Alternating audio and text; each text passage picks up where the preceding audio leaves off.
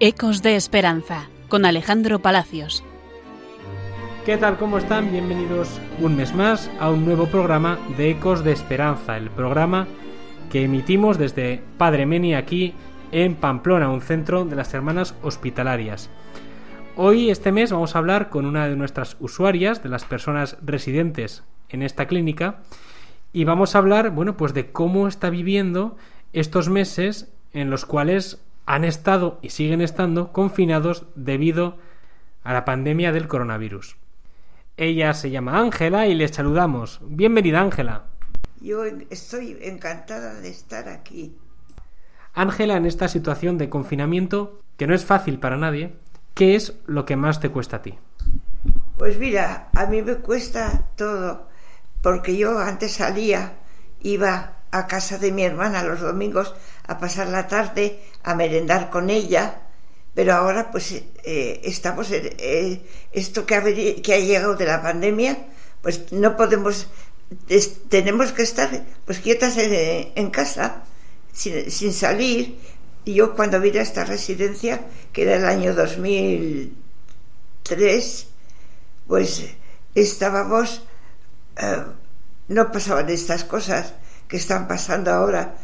Y en estos momentos, pues como tú dices, pues tan difíciles, que ya no puedes salir, que no puedes ir a merendar los domingos con tu hermana, como estabas contando.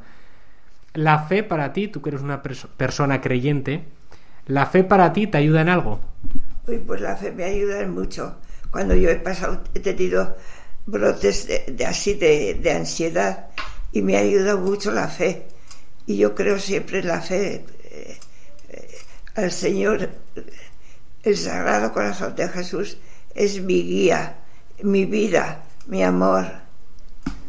Bueno, Ángela, ¿y cómo es el ambiente entre los residentes aquí en Padre Meni? Bueno, ¿cómo percibes tú como, como residente que estás día a día con el resto de compañeros el ambiente que hay en la planta? Mira, el ambiente es bueno. Somos un grupo de 25 personas. Tenemos dos muchachos. Las demás todas son mujeres y lo estamos viviendo pues como todo el mundo, sin poder salir, todo el mundo, la pandemia, a ver si sale pronto una vacuna que sea eficaz. El ambiente es bueno, todas comentamos lo mismo que no podemos salir a ningún sitio, eh, estamos unidas, más unidas y pues aguantar lo que lo que tenemos que estar aguantando esto.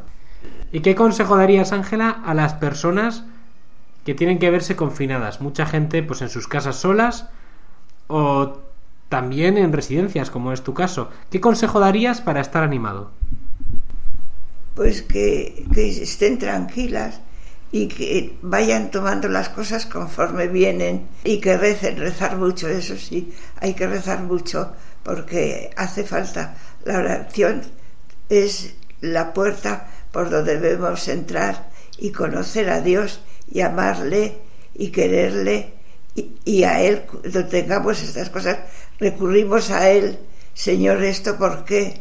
¿Por qué, Señor, esto? ¿Por qué? ¿Por qué?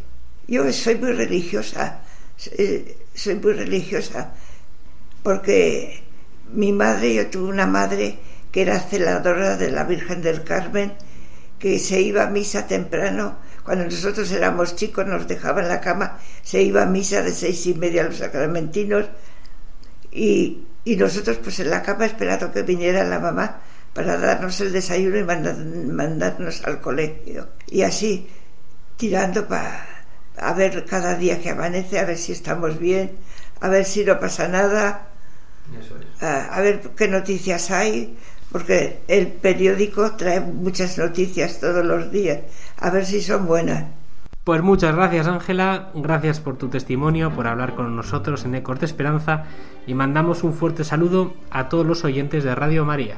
A los oyentes de Radio María que sigan haciendo el apostolado que hacen y, y rezar mucho, que es lo que hay que tenemos que rezar y confiar mucho en Dios. Ecos de Esperanza con Alejandro Palacios.